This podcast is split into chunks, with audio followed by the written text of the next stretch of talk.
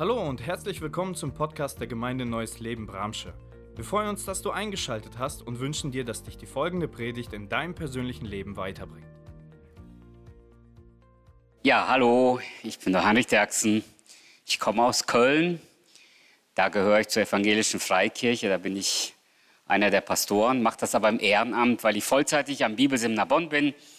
Da bin ich ähm, ja, seit einigen Jahren der Rektor der Schule und ähm, darf dort mit einem wunderbaren Team zusammenarbeiten. Wir haben ungefähr 100 Studenten, die bei uns am Bibelseminar Bonn studieren, die ähm, ja, mehr oder weniger vollzeitig ihr Studium machen. Ungefähr 300, die so nebenbei noch studieren und dann weitere 700, 800 Studenten, die einzelne Kurse bei uns nur belegen. Ich bin seit knapp 31 Jahren verheiratet mit einer ganz lieben Frau, Rita. Und gemeinsam haben wir fünf Kinder als wir ähm, am Daten waren, dann, ja genau, ähm, habe ich zu ihr gesagt, Kinder, ja doch. Ich habe mir so drei Kinder vorgestellt, sie sechs. Jetzt wisst ihr, wer sich durchgesetzt hat. Also äh, unser Ältester ist inzwischen äh, 29, die Jüngste ist 15. Also nach vier Jungs kam dann die ersehnte Prinzessin. Die hat relativ schnell ihre Rolle in der Familie gefunden. Wenn sie schrie, sind fünf Männer durchs Haus gelaufen. Und so haben wir im Prinzip endlich ähm, unser Familienglück komplementiert. Genau, das Thema, wann ist ein Mann ein Mann, habe äh, im Prinzip ich selber vorgeschlagen, denn ich habe gedacht, gut, die Frage muss ich mir selbst irgendwann mal beantworten, richtig? Es wird Zeit, dass ich weiß, bin ich ein Mann und ähm, genau, wann bin ich ein Mann? Klar, Grönemeyer hat schon 1984 diesen äh, Titel quasi vertont oder äh, sein Lied darüber geschrieben, so ist vermutlich dem einen oder anderen das Lied von Grönemeyer bekannt. Wann ist ein Mann ein Mann? Aber genau das wollen wir uns ja heute Abend stellen. Und äh, vielen Dank, dass äh, Georg du da mal rumgefragt hast. Und äh, die Antworten sind ja hochspannend. Es wäre ja mal spannend, wie gesagt, wenn man dazu mal äh, die Leute hier im Raum fragen würde. Wann ist ein Mann ein Mann? Also komm, ruft rein. Wann ist ein Mann ein Mann? Was macht uns zu Männern? Was ist die Männlichkeit? Die wir quasi äh, von uns selbst behaupten. Wann ist ein Mann ein Mann? Okay, wenn ein Mann Verantwortung, hier kommen richtig steile Thesen schon sofort raus. Super. Also Verantwortung, wenn Männer Verantwortung übernehmen, dann sind sie Männer. Okay, gut. Priester. Wow, Priester, das muss man schon fast definieren, was ein Priester ist. Ne? Aber du meinst vermutlich sowas wie ein Hauspriester quasi, der seine geistliche Verantwortung zu Hause übernimmt, oder? Oder was ist mit Priester gemeint? Ja, gut, danke. Wort halten. Also, da ist einer zuverlässig, da kann man sich auf den verlassen. Uh, sind wir alle Männer? Okay, jetzt äh, ducken sich schon einige weg hier. Ne?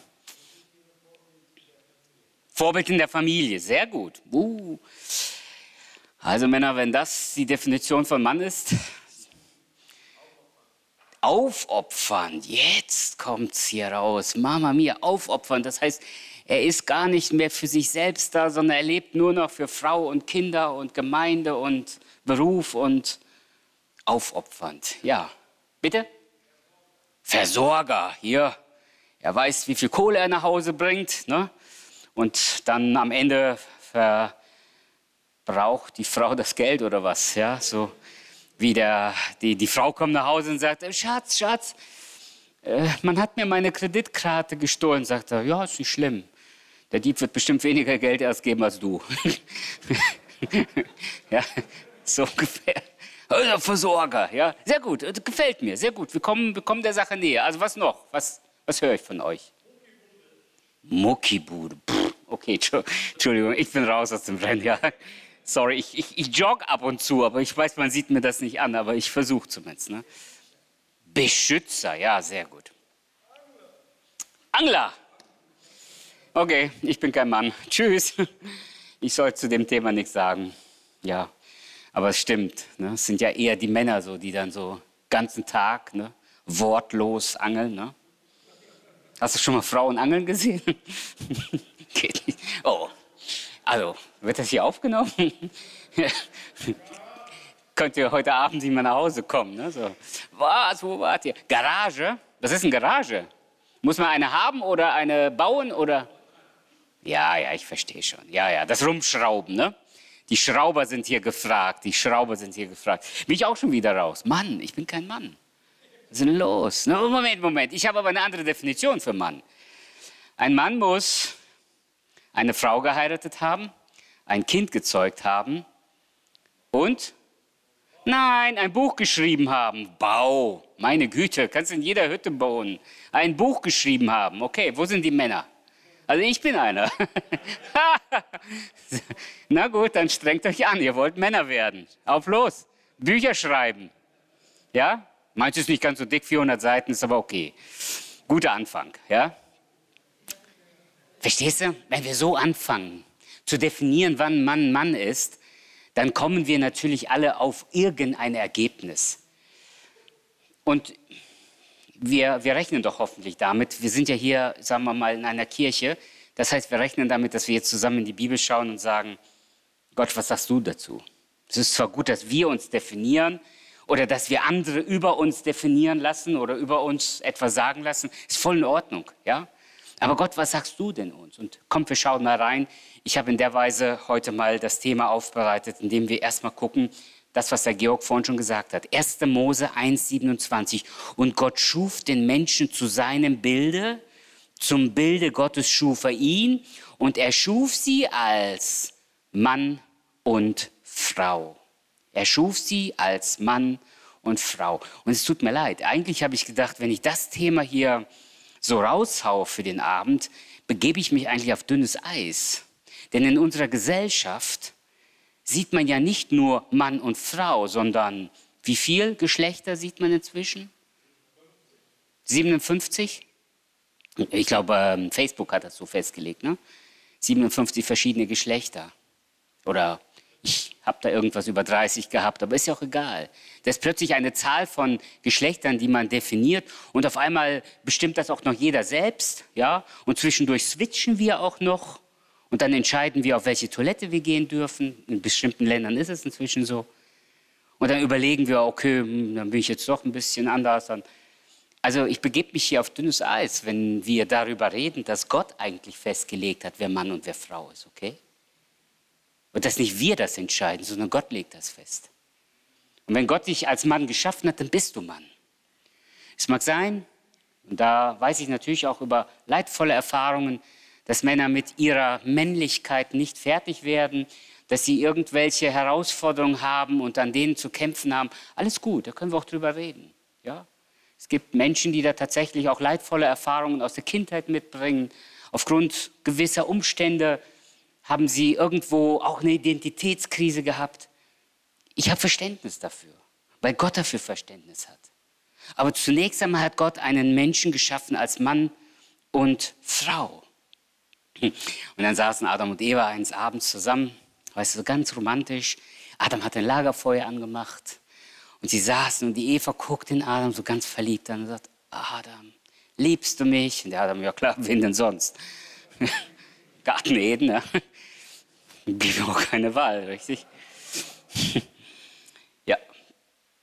Versteht ihr? Gott hat den Menschen so gemacht. Und die, die, die Gesellschaft kann definieren und kann formulieren und kann identifizieren. Aber letztendlich ist es eine Sache, die Gott festlegt. Und jetzt gucken wir mal, was erwartet denn Gott von einem Menschen, von einem Mann? Der Mann braucht ein Zuhause. Ja? Und deshalb habe ich das Thema ganz bewusst so überschrieben. My home is. Ja, mein Haus ist erstens my castle. Ja? Es geht um deine Autorität. Ein Mann hat Autorität. Ein Mann hat Autorität erstens, weil sie ihm Gott verliehen hat. Und wir haben das vorhin schon gesagt. In 1. Korinther Kapitel 11, Vers 3 hat Gott tatsächlich so das ins Stammbuch einem jeden Mann reingeschrieben. Du hast Autorität. Du bist das Haupt von deiner Frau. Das heißt, du hast eine Verantwortung für deine Frau. Ja? Da hat jemand das auch so formuliert. Du bist das Haupt, wenn die Frau es erlaubt. Ja? Oder jemand hat gesagt, ja, du bist der Kopf, aber ich bin der Hals. Und dann dreht sich im Prinzip der, Hals, äh, der, der Kopf nur dahin, wo der Hals es haben will. Ja? Es gab eine Männerkonferenz. Ich weiß nicht, ob ihr davon gehört habt. Es gab eine Männerkonferenz zum Thema Unterordnung der Frau. Und die Männer, die waren sich auch ziemlich schnell einig, dass das eine gute christliche Tugend ist. Eine Frau hat sich dem Mann zu unterordnen. Und der Moderator dieser Konferenz, der sagte, Männer, ähm, nachdem wir die Theorie festgehalten haben, der Mann ist das Haupt, die Frau soll sich dem Mann unterordnen, will ich mal sehen, wie das bei euch in der Praxis aussieht. Ich will nämlich wissen, ist das tatsächlich so bei euch zu Hause, dass ihr als Männer Führung und Verantwortung übernehmt, dass ihr Autorität in der Familie habt? Morgen machen wir hier zwei Gruppen. Alle Männer, die sagen, so ist das bei mir zu Hause auch, stellen sich auf diese Seite. Die stehen hier und sagen, ich habe die Verantwortung in der Familie, ich habe Autorität, ich bin das Haupt von meiner Frau. Alle Männer, die sagen, ja, die Theorie ist gut, aber in der Praxis tue ich eigentlich das, was meine Frau von mir will. Die stellen sich bitte auf diese Seite. Nun kam der nächste Tag, die hatten dann eben die Nacht dazwischen und dann kamen sie am nächsten Morgen alle zusammen und der Konferenzleiter sagt, so Männer, kommt mal bitte alle nach vorne. Ich wäre mal gespannt, wenn wir hier vorne diese Aufteilung machen würden.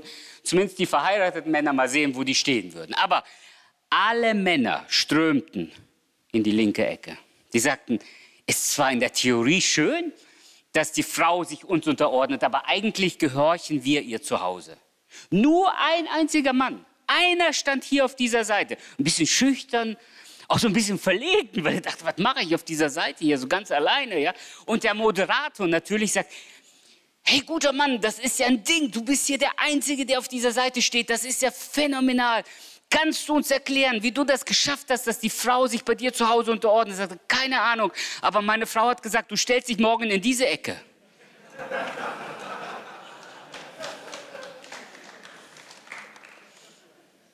Schau mal.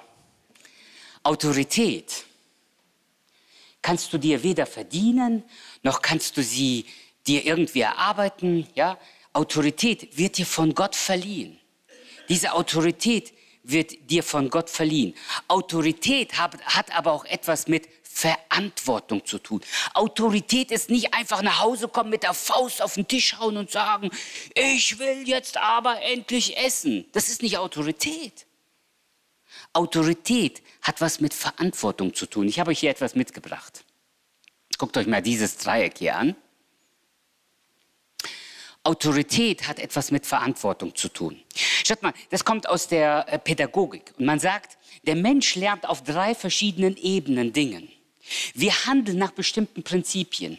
Das Erste, was du tust, du handelst aufgrund von Belohnung und Strafe. Also machen wir das mal schnell an einem Beispiel deutlich. Als unsere Kids klein waren, ich habe euch gesagt, sie sind inzwischen groß. Als unsere Kids klein waren, dann haben wir zum Beispiel gesagt, so Jungs, wenn ihr jetzt wenn ihr jetzt schnell euer Zimmer aufräumt, dann gehen wir noch zusammen Eis essen. Was haben die Kids gemacht? Oh, wir gehen Eis essen. Dann liefen die ins Zimmer und haben ihr Zimmer aufgeräumt. Die haben ihr Zimmer aufgeräumt, weil sie Eis haben wollten. Jetzt denkt ihr, boah, hat er die Kinder verwöhnt? Nein. Es gab Situationen, da bin ich reingekommen und gesagt, wenn das Zimmer nicht in einer halben Stunde sauber ist, wenn du nicht jetzt sofort hier sauber machst, dann gibt es aber gleich Ärger.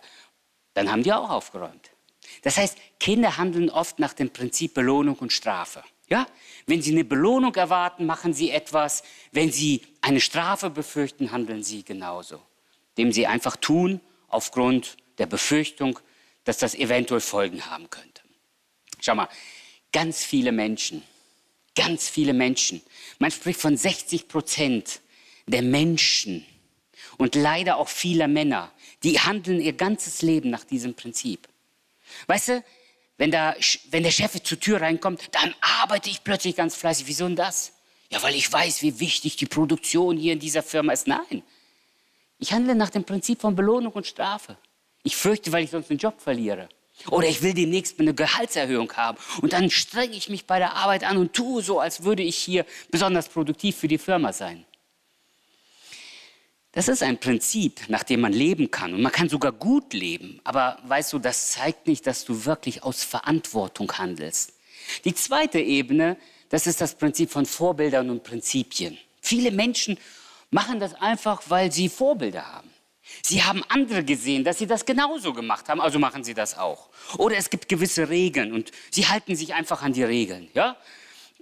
Machen wir es ganz einfach. Bei uns zu Hause gab es ganz feste Regeln für Essenszeiten oder für Auf, ähm, für, für Bettzeiten. Es gab eine Zeit, da mussten die Kinder einfach ins Bett und dann wurde das einfach so gemacht. Oder es gab Dinge, da haben die Kinder einfach geguckt, Mm, die, meine Frau sagte, was möchtest du essen? Was hat ein Papa auf dem Brot? Ne?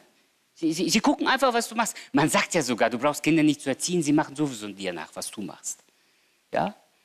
Also das heißt, Kinder handeln oft nach dem Prinzip von Vorbildern. Sie beobachten dich und machen das genauso. Sie sehen, ob du nur sonntags in der Kirche sitzt oder auch zu Hause die Bibel liest. Sie sehen, ob du nur am Sonntag betest oder ob du auch zu Hause betest. Sie beobachten dich und sie machen es dir nach.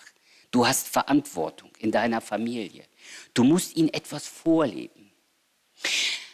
Aber schaut mal, sehr viele Menschen, nicht nur Kinder, sondern Erwachsene tun das genauso. Sie haben gewisse Vorbilder, sie haben vielleicht irgendjemand in der Gemeinde, dem sie folgen, oder sie haben bestimmte Regeln, Warum rauchst du nicht? Keine Ahnung. Das ist so in der Gemeinde, deshalb mache ich das nicht. Keine Ahnung. Ja, also du, du, du handelst nicht aus Überzeugung, sondern du handelst nur, weil andere das auch so machen. Oder was weiß ich, äh, du fährst nicht zu schnell. Warum fährst du nicht schneller?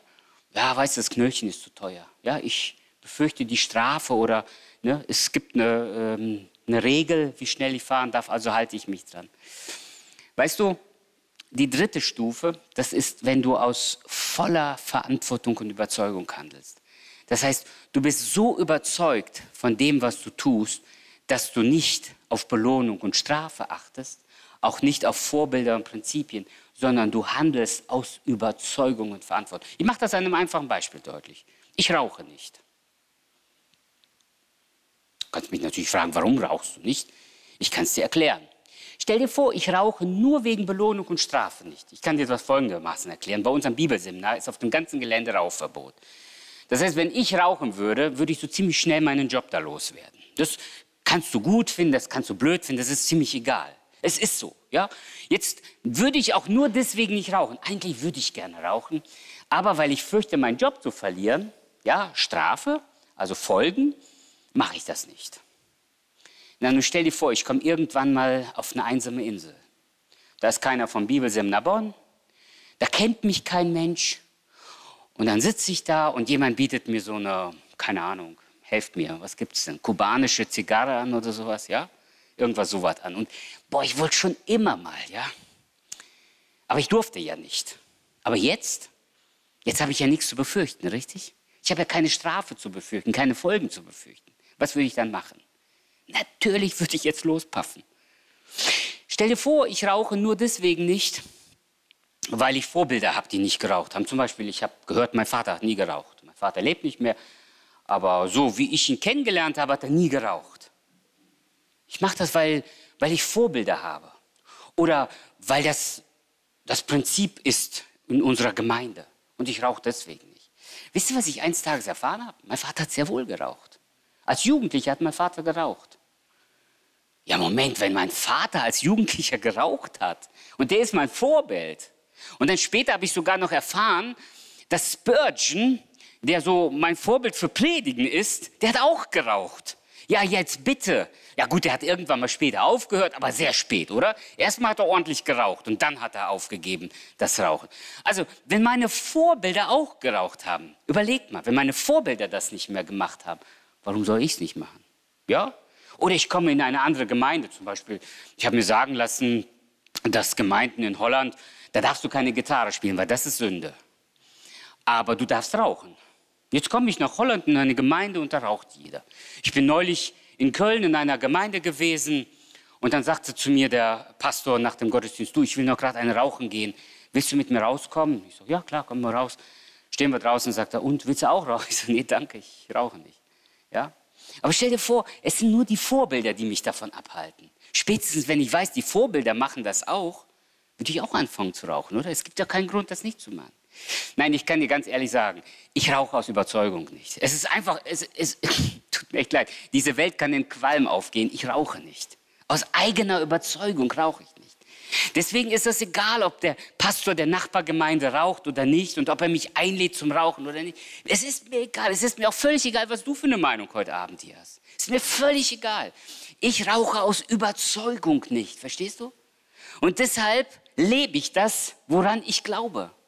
Und deshalb ist die Frage an uns Männer, was sind deine Überzeugungen? Was lebst du deinen Kindern vor?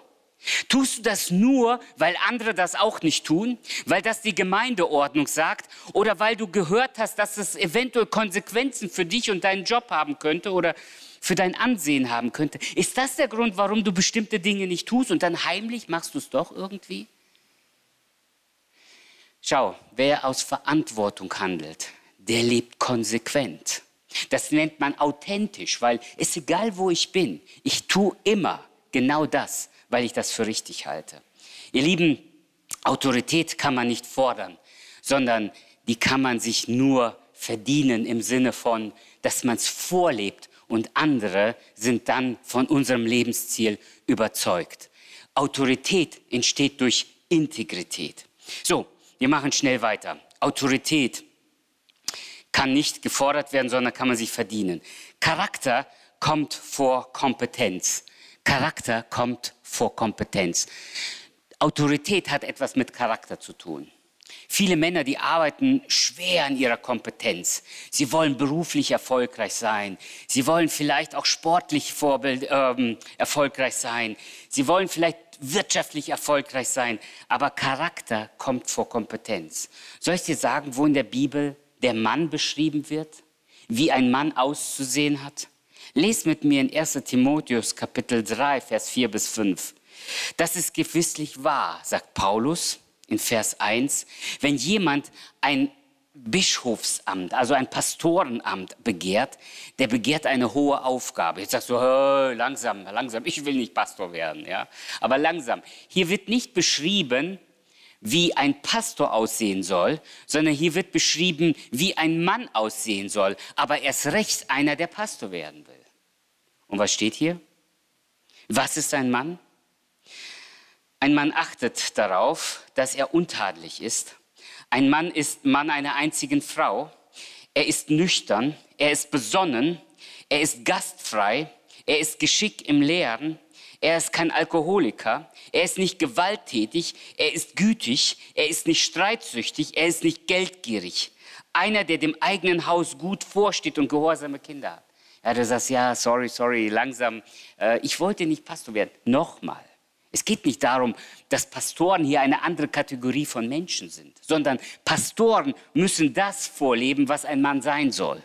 Sie müssen mindestens diese Kriterien erfüllen. Und ganz ehrlich, wir Pastoren scheitern auch daran. Aber wir haben zumindest einen Maßstab, an dem wir uns messen. Etwas Ähnliches wird uns in Titus gesagt. Schau, das ist die Verantwortung, dass du in dieser Autorität lebst, dass du Autorität dir schaffst, indem du wirklich auf deinen Charakter achtest.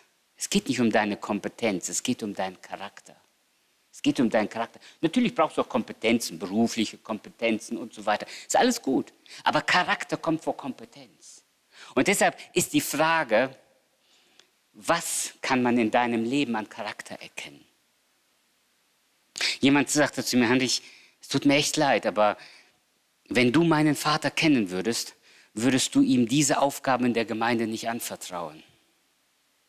Denn wenn du wüsstest, wie er sich benimmt, sobald die Autotür auf dem Parkplatz des Gemeindehofes zugeht, dann würdest du ihn diese Aufgaben in der Gemeinde nicht machen lassen.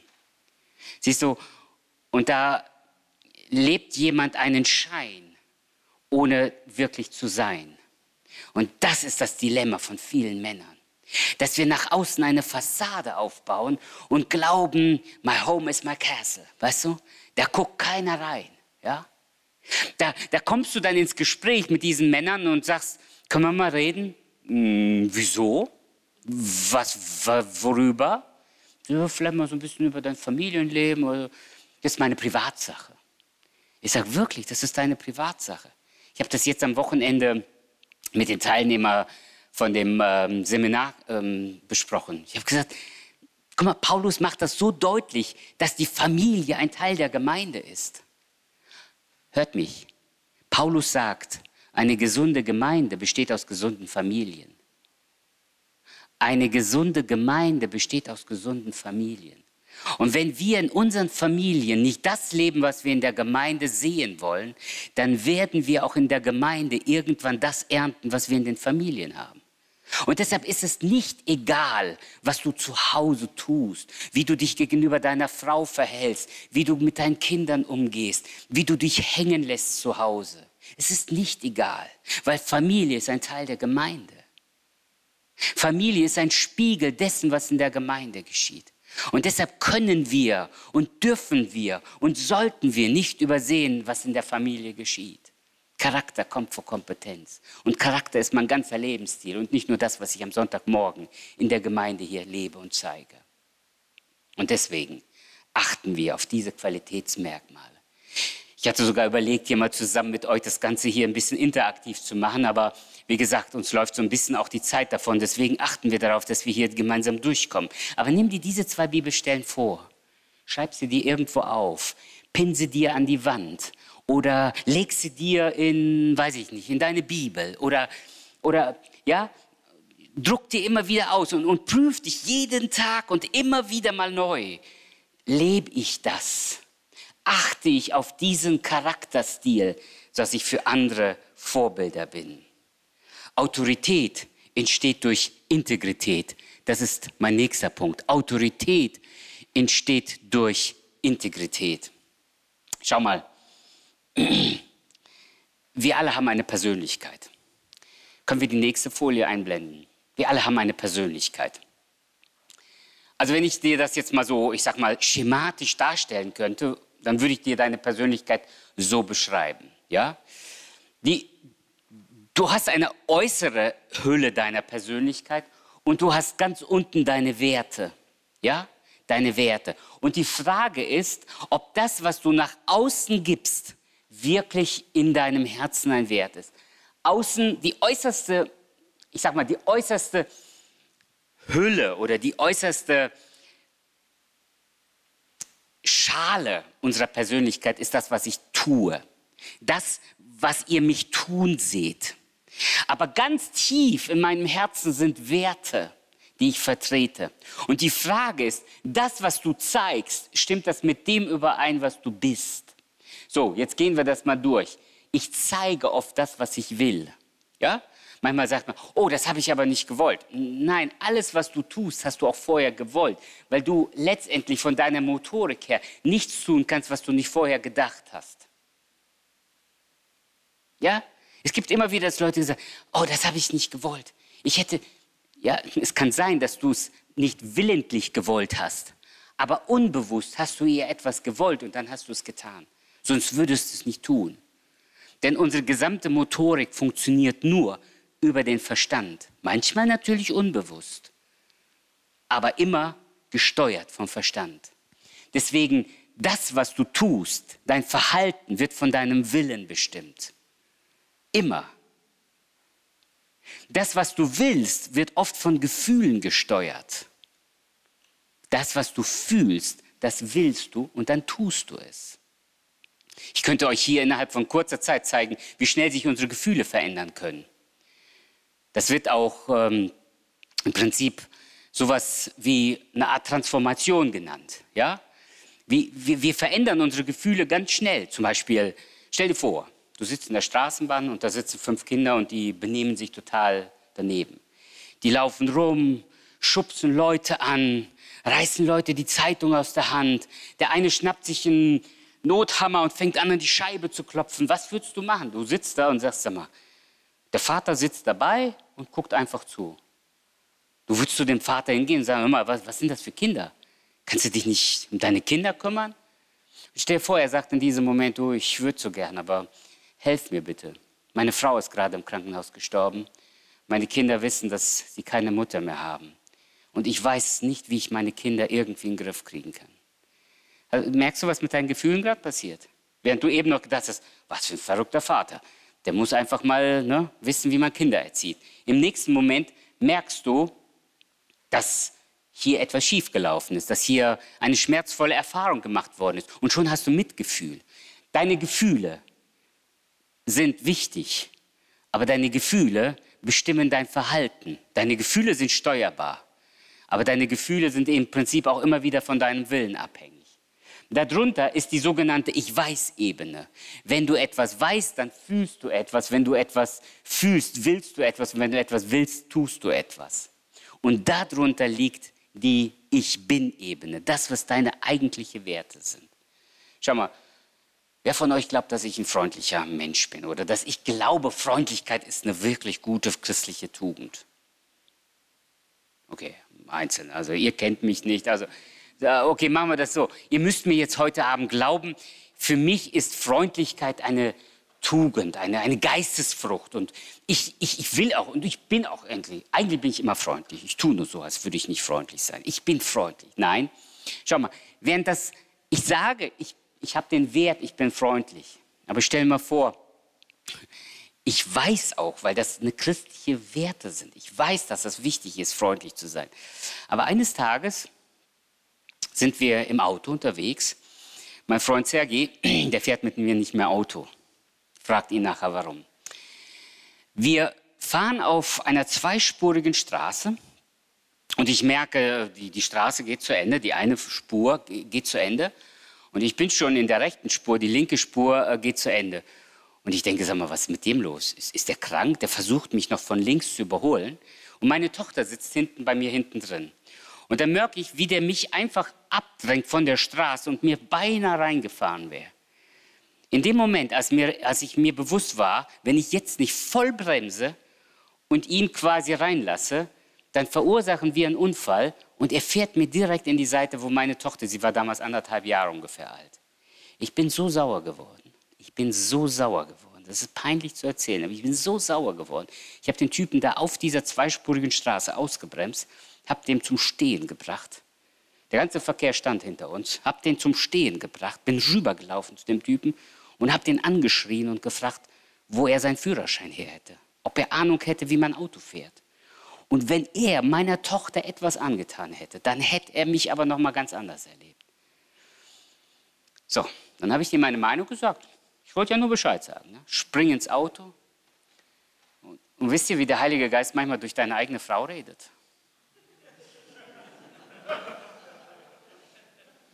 Meine Frau sitzt neben mir und sagt, Schatz, was war das denn jetzt? Und dann fiel es wie Schuppen von den Augen. Was war das für ein bescheuertes Benehmen? Was war das jetzt? Völlig ausgetickt. Naja, es war zu spät. Ich konnte mich bei diesem Mann nicht mehr entschuldigen. Ich musste zusehen, dass der ganze Verkehr sich wieder auflöst. Ich bin weitergefahren und konnte nur noch da oben um Vergebung bitten und bei meiner Frau mich entschuldigen, dass ich mich so daneben benommen habe. Was, was war das? Was ich da gezeigt habe, stimmt mit meinen Werten nicht überein. Verstehst du, wenn du integer leben willst, dann sag nicht, dass du freundlich bist, sondern leb freundlich. Dann leb das. Nur das schafft dir deine Autorität. Okay? My home is my castle. Deine Autorität kannst du nur durch dein Leben bekommen. Die wird dir zwar von Gott zugewiesen, aber nur durch dein Leben kannst du diese Autorität gewinnen. Nicht indem du rumkommandierst, sondern indem du das vorlebst, was du eigentlich sein willst. Zweitens, my home is my training field. Also du bist letztendlich hier im Trainingslager. Du befindest dich hier, um deine Kraft zu tanken. Schaut, dein Kraftzentrum ist zunächst einmal deine Beziehung zu Gott. Meine Hand aufs Herz. Wie sieht unsere Beziehung zu Gott aus? Wir sind von Gott geschaffen worden und sind mit Autorität ausgestattet worden. Doch wie sieht unsere Beziehung zu Gott aus? Hand aufs Herz. Wie oft lesen wir morgens in der Bibel? Wie oft beten wir? Schau, in Kolosser 3, Vers 16, da heißt es, das Wort Christi wohne reichlich unter euch. Im Psalm 119, Vers 9, da heißt es, wie wird ein junger Mann seinen Pfad ohne Tadel gehen? wenn er sich hält an Gottes Wort. Wie bibelfest sind wir? Wenn ich in Jugendkreisen über finde den richtigen Mann rede, dann sage ich immer, ihr Frauen achtet darauf, ob die Jungs in eurem Jugendkreis mit einer Bibel in der Hand zur Jugendstunde kommen. Denn wenn sie jetzt schon keinen Bock auf die Bibel haben, sie werden in der Ehe auch die Bibel nicht mehr aufschlagen. Achtet darauf. Und den Jungs sage ich, Jungs, übt früh ein, die Bibel zum Maßstab eures Lebens zu machen, sie zu lesen, sie zu kennen und sie zu leben. Das zu tun, was Gott euch sagt. In dieser Weise ist die Frage, wie sieht deine Beziehung zu Gott aus? Das, das musst du heute Abend nicht hier öffentlich machen. Mach du das zwischen Gott und dir aus. Aber mach es zu einer regelmäßigen Gewohnheit, dass du regelmäßig in der Bibel liest und dass du betest. Schaut mal, was in 1 Timotheus 2, Vers 8 steht. Es ist eine Beziehung im Gebet. Ich will, dass die Männer, nicht die Frauen, ich will, dass die Männer überall beim Gebet ihre Hände in Reinheit erheben. Das heißt, hier wird keine Show gemacht, sondern hier wird etwas vorgelebt. Ich lebe etwas vor, was Gott ehrt und was Gott gefällt. Sie sollen ihre Hände erheben, frei von Zorn und Streit. Und hier habt ihr einen, der gerade gesagt hat, dass er damit auch zu kämpfen hat. Dass er immer wieder seine Gefühle in den Griff kriegen muss. Und in dieser Weise sind wir gefragt, Männer des Gebets zu sein, Männer des Glaubens zu sein, die ganz bewusst ihr Leben unter die Herrschaft Gottes stellen. Meine Kraft kommt aus meiner Beziehung zu meiner Frau oder zum anderen Geschlecht. Meine Lieben, hier hat die Bibel eine klare Ansage, wie wir mit dem anderen Geschlecht umzugehen haben. In Epheser Kapitel 5, in Epheser Kapitel 5 wird uns Männern gesagt, dass wir eine unglaubliche Verantwortung unseren Frauen gegenüber haben. Wisst ihr, was ich den jungen Pärchen alle sagen, wenn die heiraten? Ich sage, wenn du heiraten willst, äh, Entschuldigung, wenn du glücklich werden willst, heirate nie. Die sagen, gucken mich so an. Ich sage, ja, steht in der Bibel. Wo, was in der Bibel? Ich dachte, das ist das eigentliche Glück. Ich sage, das ist das Problem. Die meisten Menschen heiraten, um glücklich zu werden aber nicht um glücklich zu machen. Wenn du heiratest, übernimmst du Verantwortung, einen Menschen glücklich zu machen und nicht glücklich zu werden. Da draußen leben zu viele Menschen, die geheiratet haben, um glücklich zu werden. Dann habe ich endlich mal einen Partner an meiner Seite. Wenn mir langweilig ist, ist sie da. Aber wenn ich keinen Bock auf sie habe, dann mache ich was anderes. Ja? Es gibt viele Männer, die wären gern verheiratet, nur nicht 24 Stunden am Tag. Weißt du, so jemand an der Seite haben für den Fall das. Aber wenn ich abends nach Hause komme, will ich was Warmes zu essen haben.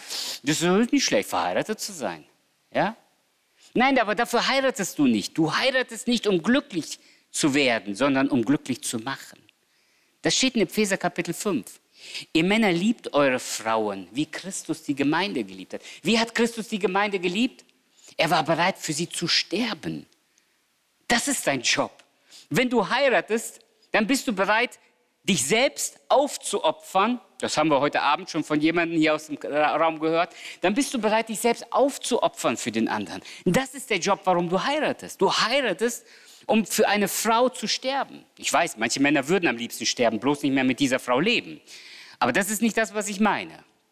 Ja, der ähm, äh, Winston Churchill, der hatte immer Streit mit der Lady Esther. Die waren beide äh, im Parlament in, in England ähm, und die hatten immer Streit. Es waren auch verfeindete zwei Parteien und äh, die haben sich auch ständig geärgert. Also Winston Churchill ähm, hatte auch mal über den Durst getrunken bei einer Party und die Lady Esther, die hat ihn dann sofort eine ausgewischt und vor allen, vor allen, vor der ganzen Gesellschaft sagte sie ganz laut, Winston Churchill, äh, Sir Churchill, Sie sind ja stockbetrunken. Und der Mann, der war auch nicht auf den Mund gefallen, der sagt, und Sie sind potthässlich, aber ich bin morgen wieder nüchtern. Und eines Tages, eines Tages war sie so frustriert, hat sie zu ihm gesagt, Sir Churchill, wenn Sie mein Mann wären, ich würde Ihnen sofort Gift in den Tee tun. Sagte, wenn Sie meine Frau wären, würde ich den Tee sofort trinken. Verstehst du? Nee, nee, das ist nicht das, was Paulus sagt, dass wir Männer für die Frauen sterben sollen. Sondern sterben heißt einfach, du lebst nicht mehr für dich. Schau mal, wir, wir denken, die Frau soll sich uns unterordnen. Soll sie? Ja. Aber weißt du, was Unterordnung heißt? Dich unterstützen, dir helfen. Wobei? Beim Sterben. Deshalb sage ich auch immer wieder, was Paulus den Männern sagt, Männer sterbt für eure Frauen und Frauen helft den Männern dabei. Das ist deine Rolle. Das ist die Beziehung zwischen Mann und Frau. Das ist nichts, ich kommandiere rum und da pariert einer den ganzen Tag. Nein, wenn du für deine Frau sterben willst, dann machst du alles für deine Frau. Wenn sie möchte, dass du Müll rausbringst, bringst du den Müll raus. Ach, ich dachte, ich bin Mann. Natürlich bist du Mann, aber wie hat Christus die Gemeinde geliebt? Als Christus am Kreuz von Golgatha starb, hat er da an sich gedacht? Hat er da an seine Bedürfnisse gedacht? Ich sagte ganz ehrlich, wenn Jesus Christus einen Moment an sich gedacht hätte, am Kreuz von Golgatha, wäre er sofort herabgestiegen. Jesus war Gott. Jesus war sündlos. Der musste nicht an diesem Kreuz hängen. Der starb für meine Sünden und für deine. Er starb für unsere Sünden am Kreuz. Und dieser Christus, der dich und mich so liebt, hat gesagt, Männer, lebt so für eure Frauen. Verstehst du? Das ist dein Kraftfeld, in dem du das lebst, wofür du bestimmt wurdest. Und nicht das tust, worauf du gerade Lust hast. Das ist dein Kraftfeld. In dieser Beziehung lebst du zum anderen Geschlecht. Deine Beziehung zu deiner Gemeinde. Meine Lieben, Gott hat uns ganz bewusst Gaben gegeben. Weißt du, was mir manche Leute sagen? Ich gucke erstmal meinen Platz in der Familie und wenn ich da alles gemacht habe, dann gucke ich, ob ich noch ein bisschen Zeit für die Gemeinde habe. Ich sage, ihr wirklich? Ja, weißt du warum? Weil in der Familie haben, haben meine Kinder nur einen Vater. Aber in der Gemeinde kann diesen Job auch jemand anders machen. Ich sage, wirklich, wo steht das denn? Steht da nicht in 1. Korinther Kapitel 12, ein Leib, viele Glieder? Jedes Glied hat seinen Platz und keiner kann zum anderen sagen, ich brauche dich nicht. Weißt du, genauso wie du einen Platz in der Familie hast, so hast du auch einen Platz in der Gemeinde. Und diesen Platz hast du auszufüllen und niemand anders. Natürlich bringst du Gott nicht in Verlegenheit. Wenn du deinen Platz nicht erfüllst, dann wird er den irgendwie anders ausfüllen. Aber deinen Platz in der Gemeinde kann niemand anders ersetzen. Und deshalb, wo ist dein Dienst in der Gemeinde? Was ist deine Aufgabe in der Gemeinde? Manche denken, es wäre ihre Aufgabe, in der letzten Reihe zu sitzen und immer zu kritisieren, wenn da vorne irgendwas schief läuft. Du, manche glauben sogar, das wäre eine Geistesgabe. Nein, nein, Entschuldigung. Äh, das ist weder eine Gabe, noch ist es eine Aufgabe in der Gemeinde. Das ist ein super easy Job. Da hinten sitzen und jedem Bescheid zu sagen, was hier falsch läuft, das ist nicht geistgeleitet. Natürlich ist es gut, wenn wir im Einsatz sind, dass wir uns auch korrigieren, ohne Zweifel. Ohne Zweifel aber wenn wir im Einsatz sind. Und wenn du siehst, da aus der Reihe, dass hier was falsch läuft, dann komm, pack an, damit es anders wird und besser wird. Und wenn wir dann gemeinsam in Aktion sind, da können wir Gott bitten, dass er Dinge hier in der Gemeinde verändert, dass es zum, Besten, zum, zum ähm, Besseren wird. Guck, wo ist dein Platz in der Gemeinde? Männer, unser Kraftfeld ist in der Beziehung zu Gott, in der Beziehung zu unserem Partner oder zum anderen Geschlecht. Ich hatte hier das dann übersprungen, wo Hiob zum Beispiel sagt, ich habe meine Augen, ja, ich habe einen Bund mit meinen Augen geschlossen, nicht lüstern auf eine andere Frau zu schauen. Der ganze Bereich von Sexualität, den wir heute Abend nicht im Detail besprechen können, aber es ist ein super sensibles Thema für uns Männer, richtig? Wir Männer sind verantwortlich für diese Pornoindustrie, die durch schmutziges Geld und durch so viel Gewalt erzeugt wird. Ich habe das neulich wieder einem Mann gesagt. Ich habe gesagt, ahnst du eigentlich, was du da tust, indem du ständig Pornos dir anschaust im Internet? Weißt du, mit wie viel Gewalt und mit wie viel Missbrauch das verbunden ist, mit wie viel Versklavung das verbunden ist? Nee, ich habe noch nie drüber nachgedacht. Ich habe gesagt, dann denk mal drüber nach. Vielleicht wird dir dann bewusst, was du da eigentlich tust. Wir sind schuld daran, an dieser Industrie, die in dieser Welt das meiste Geld verdient.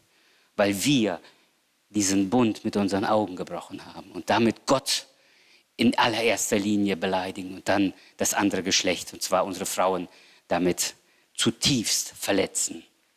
Also in dieser Weise, was ist deine Beziehung zu deinem Umfeld auch? Zu deinem Arbeitsfeld, zu deinen Nachbarn, zu deinen Freunden. Wir kommen zum Schluss. Wir müssen hier durchstarten. My home is my castle, my training field und my shelter. My shelter. Also meine Sicherheit. Jeder Mann, ich will euch hier mal Folgendes zeigen. Mach mal die andere Folie auf. Meine Sicherheit. Und zwar in der Weise hier. Ja, jeder Mann, ich weiß nicht, ob du darüber nachgedacht hast. Jeder Mann braucht einen Barnabas. Jeder Mann braucht ein Aquila und Priscilla. Und jeder Mann braucht einen Timotheus. Und eigentlich möchte ich dich heute Abend mit dieser Aufgabe nach Hause schicken. Vielleicht hast du vieles gehört und vieles schon überdacht ähm, und vielleicht schon zum wiederholten Mal gehört. Schau mal, wir haben hier bei Paulus ein wunderschönes Beispiel. Und hier steht für Paulus Mann. Weil ich glaube, das ist etwas, was wir Männer brauchen. Wir Männer brauchen einen Barnabas. Paulus war jung im Glauben und die Leute haben ihm nicht getraut. Wir haben jetzt leider nicht mehr die Zeit, uns das alles im Detail anzuschauen, aber lies einfach nach. Und dann gab es einen Mann in der Gemeinde, der hieß Barnabas. Und er hat den, ba den Paulus zu sich genommen, hat gesagt, Paulus, komm zu mir. Ich gehe mit dir jetzt zu den Brüdern. Und ich sage den Männern, dass sie dir vertrauen sollen. Verstehst du? Wir Männer brauchen einen Barnabas. Wir brauchen einen, der an uns glaubt. Einer, der kommt und sagt, hey, Nico, Georg, Peter, ja, Sergej, wer auch immer, wie immer du heißt, ich glaube an dich, du hast Gaben. Ich sehe das Potenzial in dir. Komm, mach mit. Komm, pack an. Komm, probier mal. Das wäre jetzt mal spannend, wenn wir uns mal so zu zweit, zu dritt hinsetzen würden und sagen, wo war mal ein Barnabas in deinem Leben? Wo hat jemand etwas in dir gesehen und hat gesagt, du mach das mal? Weißt du, ich war so ein kleiner zehnjähriger Junge, ein bisschen kleiner als jetzt, nicht sehr viel, ein bisschen kleiner, zehn Jahre alt. Und dann bekam ich eine Karte und weil du weißt, dass ich seit meinem zehnten Lebensjahr weiß, was auf dieser Karte steht, weißt du, wie sehr mich diese Karte beeinflusst hat. Das war eine Kinderstundenleiterin, von der ich noch nicht mal den Namen kenne. Weißt du, was sie mir als zehnjährigem Junge in die Geburtstagskarte geschrieben hat? Lieber Heinrich, sowas wie herzlichen Glückwunsch zum Geburtstag, damit du irgendwann mal ein großer Prediger für den Herrn wirst. Und ich kriege immer noch Gänsehaut, wenn ich an diese Karte denke. Ich als zehnjähriger Junge, diese Karte hat mich so geprägt, weil ich gedacht habe, hier glaubt jemand an mich. Hier sieht jemand etwas in mir. Hier denkt jemand, dass ich etwas könnte. Und hier denkt jemand, vielleicht kann Gott mich irgendwie gebrauchen. Dass dieses, diese Karte hat mich mein Leben lang verfolgt. Ich hoffe immer noch auf den Tag, wenn ich mal irgendwann so groß rauskomme, dass Gott mich so gebrauchen kann. Aber diese Karte verfolgt mich, weil ich denke, da hat jemand an mich geglaubt. Da war jemand der Barnabas für mich. Wo ist der Barnabas in deinem Leben, der dich führt, der an dich glaubt, der dich fördert, der in dir das Potenzial sieht? Erstens. Zweitens, wo bist du der Barnabas für einen anderen? Wo bist du der Barnabas für einen anderen? Welche Männer nimmst du an die Hand? Wo sind die Männer, wo sind die Väter, die ihre Jungs an die Hand nehmen? Wo du deinem Jungen etwas zutraust, wo du sagst, weißt du was, ich sehe das Potenzial in dir. Ich möchte dich fördern, ich will dich unterstützen. Ja? Ich habe ja gesagt, vier Söhne, ganz sicher viel falsch gemacht will mich hier überhaupt nicht irgendwie als Vorbild darstellen. Aber ich habe meine Jungs, zum 15. Geburtstag haben meine Jungs alle ein Geschenk bekommen. Das war immer gleich. Ein Wochenende mit Papa in einer europäischen Großstadt. Ein Wochenende. Und dann durften die sich das selber aussuchen. Ihr wisst, man kann ja heute billig fliegen in Europa. Heute nicht mehr ganz so, aber vor einigen Jahren schon, ja. Und dann haben wir ein Wochenende zusammen verbracht. Mein Ältester wollte nach London, der zweite nach Rom und so weiter. So bin ich durch ein paar Großstädte hier in Europa getingelt. Und dann haben wir so ein Vater-Sohn-Wochenende gemacht. Da haben wir all die Themen durchgesprochen. Sexualität, Partnerwahl, äh, Berufswahl, selbstständig werden. Und mein Ansatz war immer, Jungs, mit 18 seid ihr erwachsen. Schluss. Ich erziehe euch nicht mehr, wenn ihr 18 seid. Ihr seid dann erwachsen und selbstständig. Eine Zeit lang habe ich ihn sogar angedroht, mit 18 sie rauszuschmeißen aus meinem Haus. Der Älteste, als er 18 wurde, ging er zu Mama. Mama, meinte Papa das ernst, dass ich jetzt ausziehen muss? Nein, meinte er nicht. Ist dann bis 29 im Haus geblieben.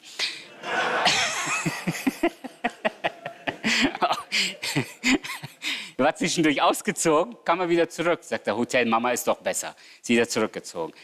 Aber verstehst du, ich wollte für meine Jungs, ich wollte für meine Jungs der Barnabas sein. Ich wollte ihnen sagen, was ich in ihnen sehe, welches Potenzial, welche Gaben ich in ihnen sehe. Und ich habe es auch immer wieder gesagt.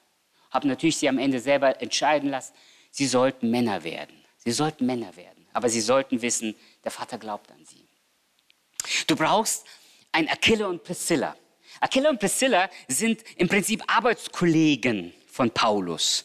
Schau dir das nochmal an. Da stehen die Bibelstellen dabei. Schau dir das nochmal an. Sie arbeiten zusammen, aber sie bilden ein Team. Männer brauchen ein Team. Du brauchst einen, der neben dir ist, der wie ein Freund zu dir hält und der dir sagt, hör mal, diesen Mist, den du hier gebaut hast, darfst du nicht nochmal machen. Oder wehe, wenn du das machst, du ruinierst dein Leben, du ruinierst das Leben deiner Familie. Mach das nicht. Verstehst du? Das ist die Person, die dich auch um zwei Uhr nachts oder um vier Uhr nachts anruft und sagt, hör auf damit, Schluss, steig da aus, mach nicht weiter. Wo ist dein Aquila und Priscilla? Wo sind deine Freunde? Ja, wir sind jetzt nicht dabei zu besprechen, was Männerfreundschaften heißt, aber du brauchst jemanden neben dir. Sowas wie Rechenschaft, ja? Jemandem, dem ich einfach sagen kann, hör mal, es läuft nicht gut in meinem Leben. Ich habe diese Männer in meinem Leben und ich habe Männer, die ich in dieser Weise begleite, wo ich einfach sage, hör mal, was passiert da? Die wissen das ganz genau. Irgendwann schreibe ich sie wieder an. Irgendwann rufe ich sie an und sage, wie, was ist los? Sag mir genau, was passiert ist. Diese Form von Rechenschaft brauchen wir. Und Männer brauchen einen Timotheus. Einen, den sie fördern, den sie nachziehen, den sie begleiten. Ja? Paulus hat den Timotheus aufgebaut und hat auf diese Weise, auf diese Weise einen, ja, eine neue Generation von Leitern geprägt. Ich fasse zusammen, ich komme zum Schluss. Wann ist ein Mann ein Mann? Ein Mann braucht ein Home. Ein Home, das ein Castle ist.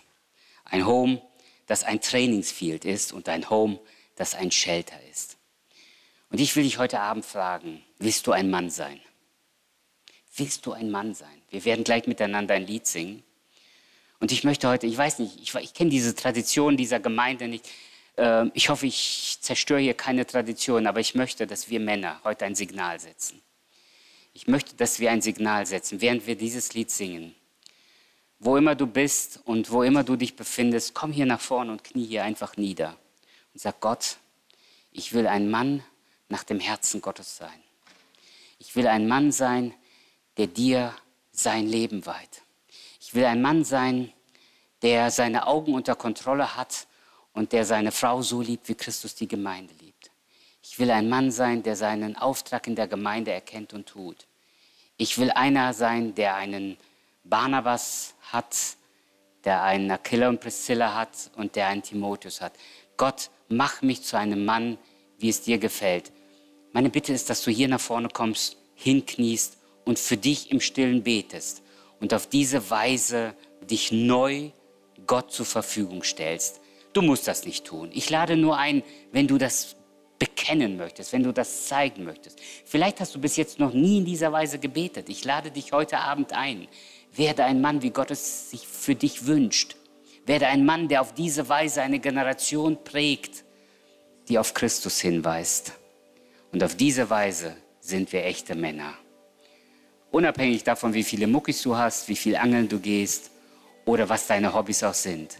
Zeig, dass du ein Mann nach dem Herzen Gottes sein willst. Und wenn du möchtest, komm nach vorne und knie mit mir hier zusammen nieder und bitte, dass Gott aus dir einen Mann macht. Amen. Wir hoffen, die Predigt hat dich angesprochen. Solltest du noch Fragen haben, dann freuen wir uns, von dir zu hören. Send uns gerne eine E-Mail an info@gnl-bramsche.de. Gott segne dich.